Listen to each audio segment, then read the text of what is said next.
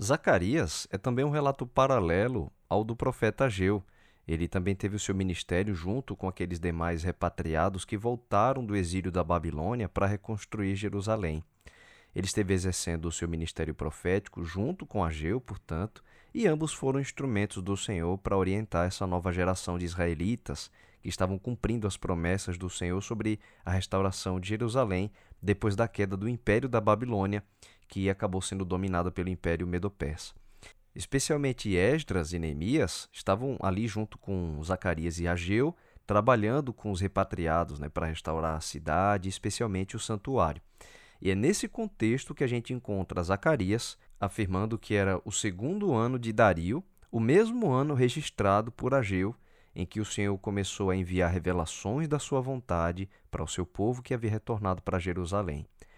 E a primeira mensagem que o Senhor inspira Zacarias a anunciar é clamar para que essa nova geração de israelitas eles lembrem da teimosia e desobediência dos seus antepassados, que levaram a sua geração à destruição da própria Jerusalém, que agora essa nova geração que estava ali com Zacarias estava tentando reconstruir. Foi por causa dos seus muitos pecados e da rebeldia de se negar o arrependimento, que, como diz Zacarias aqui no verso 2, o Senhor se irou em extremo contra vossos pais. E com isso em mente, o profeta faz um apelo a esse novo povo, em nome do Senhor. Voltem para mim, e eu me voltarei para vocês, diz o Senhor dos Exércitos. Não sejam como os seus antepassados, aos quais os antigos profetas proclamaram: Assim diz o Senhor dos Exércitos: deixem os seus caminhos e as suas más obras. Mas eles não me ouviram nem me deram atenção, declara o Senhor. Onde estão agora os seus antepassados? Essa é uma descrição contida entre os versos 3 e 5. Então, é importante, muito importante a reflexão que Zacarias traz para eles. Eles estavam lutando para reconstruir o que os seus antepassados destruíram. E a razão da destruição, que veio pelos juízos do Senhor, era muito clara: rebelião por meio do pecado. Foi isso que destruiu o antigo Israel e Jerusalém, que era símbolo do povo de Deus. Então o Senhor pede aqui para eles: não sejam como seus antepassados. Não ouviam aos profetas e agora todos eles estavam mortos. Ou haviam morrido nas invasões a Jerusalém, ou morreram durante o período do exílio, aqueles 70 anos. Só uma nova geração de israelitas sobreviventes é que conseguiu voltar, como bem foi profetizado por Jeremias, do jeito que Jeremias tinha dito, assim aconteceu. A partir dessa mensagem introdutória, que é também um apelo, Zacarias recebe uma sequência de oito visões, das quais duas começam aqui nesse mesmo capítulo. Na primeira, ele vê um homem montado num cavalo vermelho, e atrás dele tinha outros cavalos que eram vermelhos, marrons e brancos. Quando perguntou, quando Zacarias perguntou o que significava aquela visão, a resposta dada a ele foi: são os que o Senhor tem enviado para percorrerem a terra. Está no verso 10. Não são dados detalhes da razão para as cores né, desses cavalos, mas esses cavaleiros retornaram para dizer, no verso 11: Nós já percorremos a terra, e eis que toda a terra está agora repousada e tranquila. E como Jerusalém continuava em ruínas, mesmo já tendo se passado os 70 anos do exílio para o povo de Deus, como Jeremias tinha profetizado, aí o anjo da visão de Zacarias clama ao Senhor: Até quando não terás compaixão de Jerusalém e das cidades de Judá contra as quais estás indignado faz já setenta anos?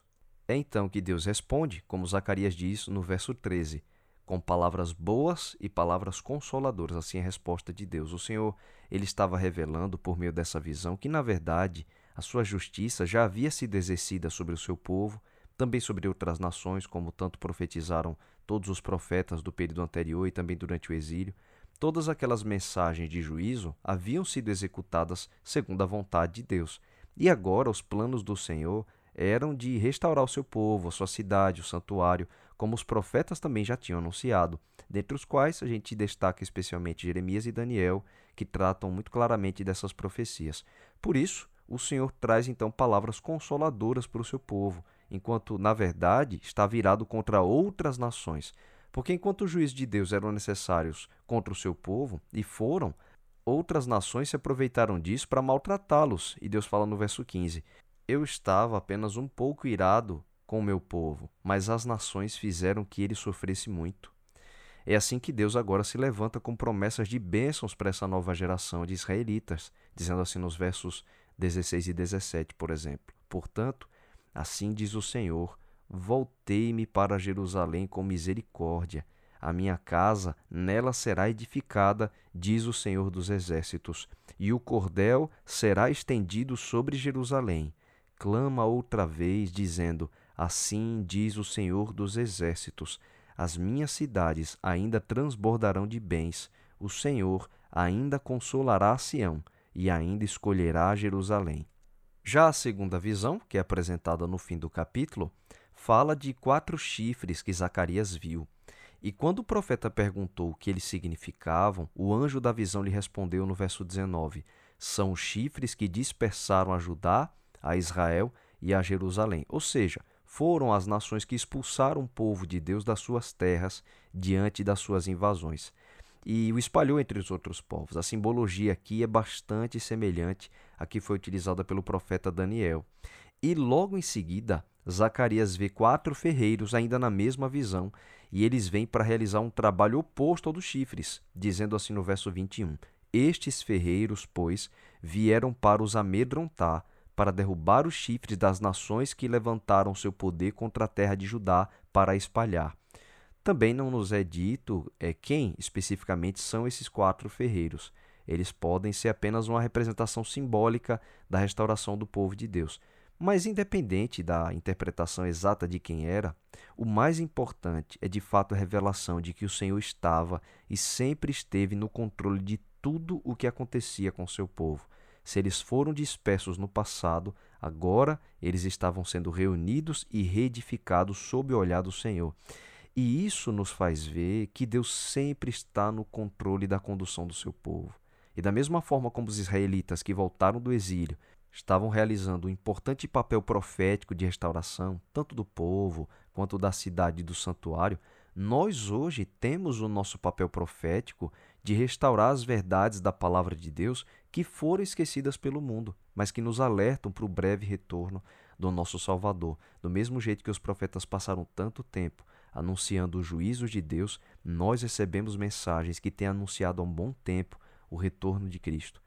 Em cada geração, o Senhor continua na guia do seu povo. E não é diferente conosco hoje. Se na época o Senhor usou Zacarias com as suas profecias, hoje nós temos Apocalipse com revelações e orientações para que sejamos conduzidos pelo Senhor até o retorno de Cristo. O apelo do Senhor bem pode ser o mesmo que fez para aquela geração de israelitas, como descreve aqui Zacarias: Voltem para mim e eu me voltarei para vocês, diz o Senhor dos Exércitos. Não sejam como os seus antepassados.